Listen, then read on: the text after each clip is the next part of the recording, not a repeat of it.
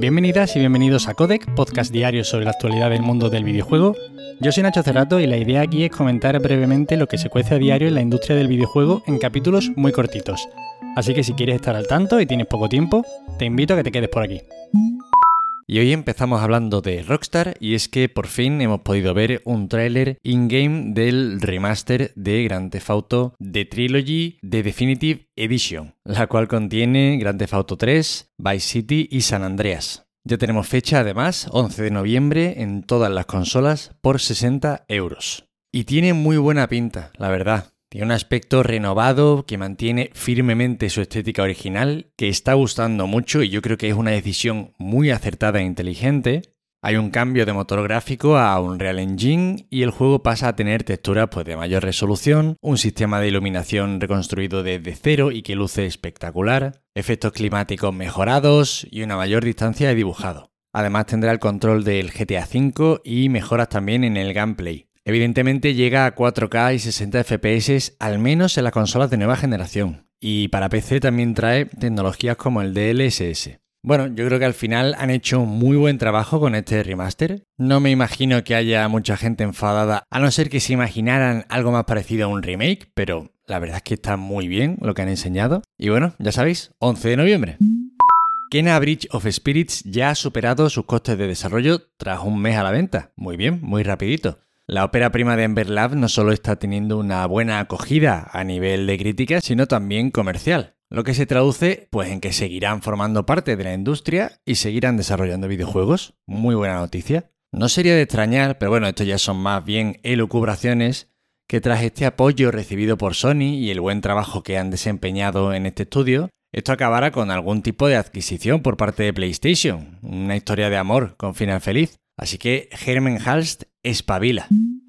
Ubisoft sigue haciendo caso omiso a las denuncias internas y además prohíbe a sus empleadas hablar con periodistas sobre experiencias vividas en la compañía. En un reportaje en Kotaku y a través de seudónimos, múltiples empleadas han contado que no solo ninguna denuncia sale adelante, aun teniendo testigos y pruebas, sino es que además el denunciado en cuestión acaba siendo ascendido o trasladado. Muy buenas prácticas, sí señor. De hecho, coinciden en que si Ubisoft está haciendo esto de forma intencionada, está funcionando a la perfección. Queda muy claro que aunque la compañía hizo el amago de querer cambiar las cosas despidiendo a dos altos cargos tras el escándalo ocurrido hace ya un año, se sigue protegiendo el acoso y las malas prácticas de forma estructural. Esperemos que las denuncias públicas sigan funcionando y a esto se le meta mano desde organismos gubernamentales porque esto sigue siendo un desastre.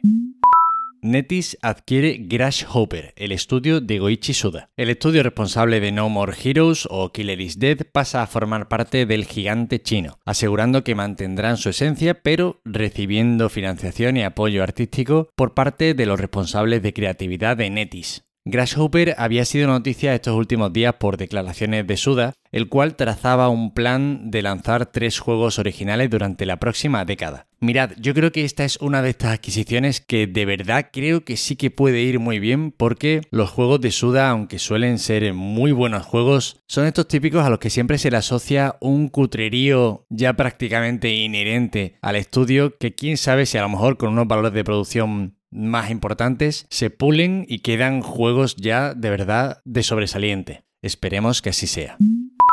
Y seguimos con las compras de estudios y es que CD Projekt adquiere The Molasses Flood, el estudio independiente responsable de títulos como The Flame in the Flood o Drake Hollow. Y según se puede leer en el comunicado de este estudio en el que anuncia la unión a CD Projekt, seguirán trabajando como hasta ahora, es decir, no se fusionarán con equipos de la desarrolladora polaca ni nada de eso, seguirán trabajando por su cuenta en un ambicioso proyecto basado en una de las IPs de CD Projekt. Parece ser que van a volver a darle vida a alguna de las IPs y han seleccionado a este estudio para ello. Ojalá que esta unión salga bien y que también esto ayude a que CD Projekt vaya remontando un poquito para los próximos años que le hace falta tener algún tipo de alegrías. Y para acabar hoy, PlayStation anuncia un State of Play dedicado a juegos de PlayStation 4 y PlayStation 5 para el 27 de octubre a las 11 de la noche. Es muy tarde, sí, pero ojo, no pasa nada porque es cortito, durará 20 minutos aproximadamente y estará centrado en títulos third party. Según el comunicado, veremos actualizaciones de juegos ya anunciados y alguna que otra novedad. Así que ojalá que esa novedad sea muy interesante. Y eso es todo por hoy. Espero que os hayan resultado entretenidas las noticias. Ya sabéis, para cualquier queja, sugerencia o comentario me tenéis en arroba Nacho Cerrato en Twitter. Os agradezco muchísimo que estéis ahí al otro lado, otra semanita más por aquí, todos juntos. Y nos vemos mañana como siempre. Hasta luego.